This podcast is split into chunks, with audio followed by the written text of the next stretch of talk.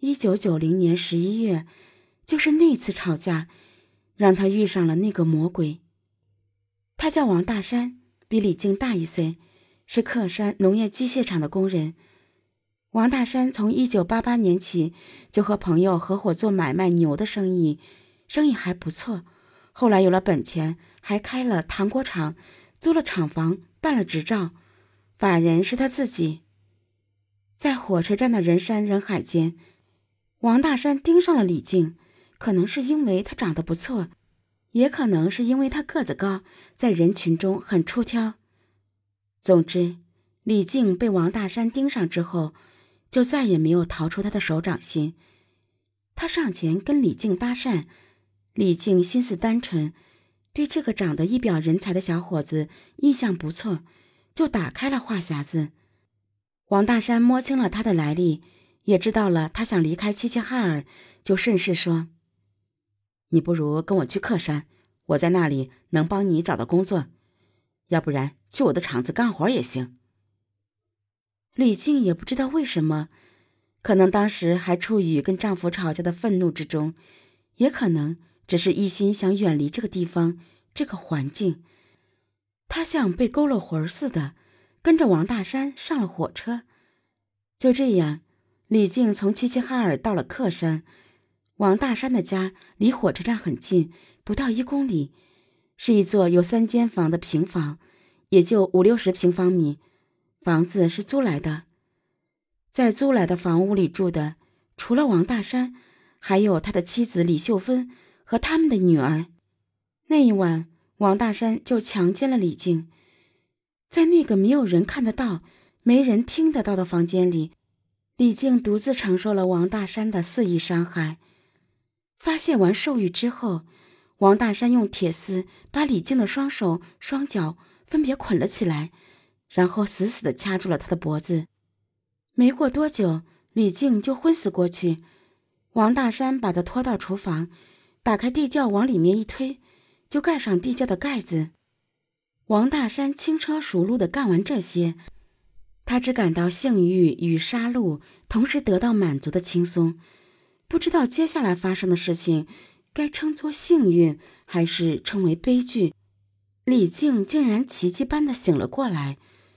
他睁开眼睛后，闻到的是浓的化不开的臭气，疯狂地钻进他的鼻子和肺里，那是尸臭。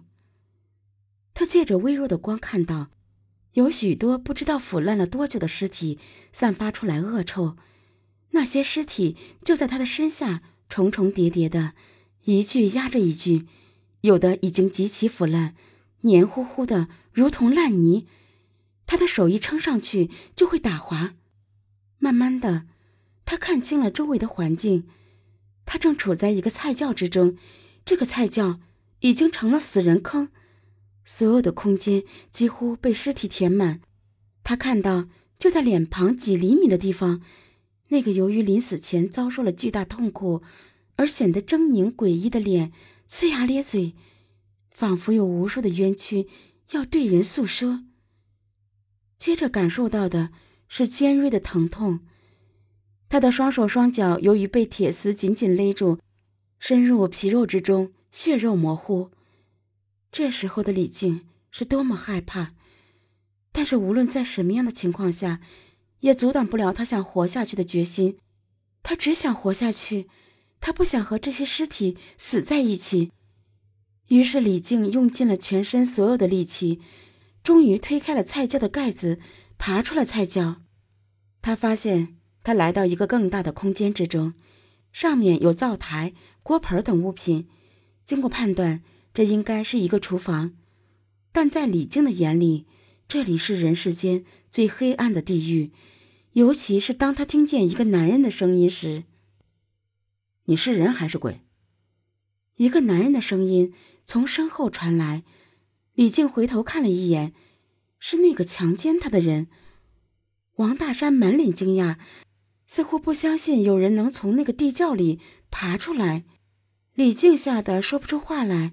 此刻，他只想爬远一点，离那个强奸了他，并把他杀死的魔鬼越远越好。但由于惊吓，他又一次昏了过去。李靖不知道的是，因为他爬出了地窖，多争取了一年的生命，但他更想不到的是，这一年让他痛不欲生，生不如死。早知这样，他宁可当时就死在菜窖里。当李静再次醒来的时候，王大山就坐在他身边。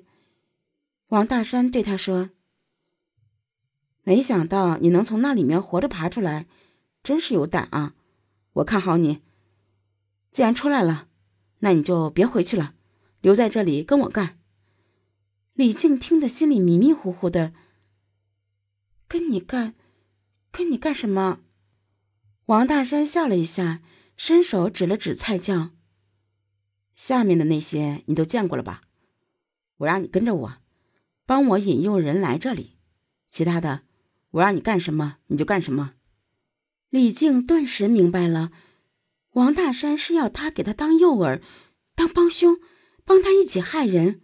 李靖使劲的摇了摇头，这个人一定疯了，我怎么可能当你的同伙，跟你一起害人呢？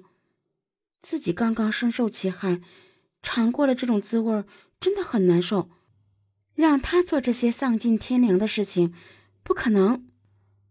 但当王大山告诉他：“我拍了很多你的裸照，还有一些非常羞耻的照片。你如果不听我的，我就把这些照片发给你的家人、你儿子和你老公，还要把照片到处贴，火车站、汽车站，或者贴满整个齐齐哈尔市。”说着。王大山非常阴险的笑了起来。这个时候的李靖才意识到自己几乎全身赤裸着，下体还有撕裂般的疼痛。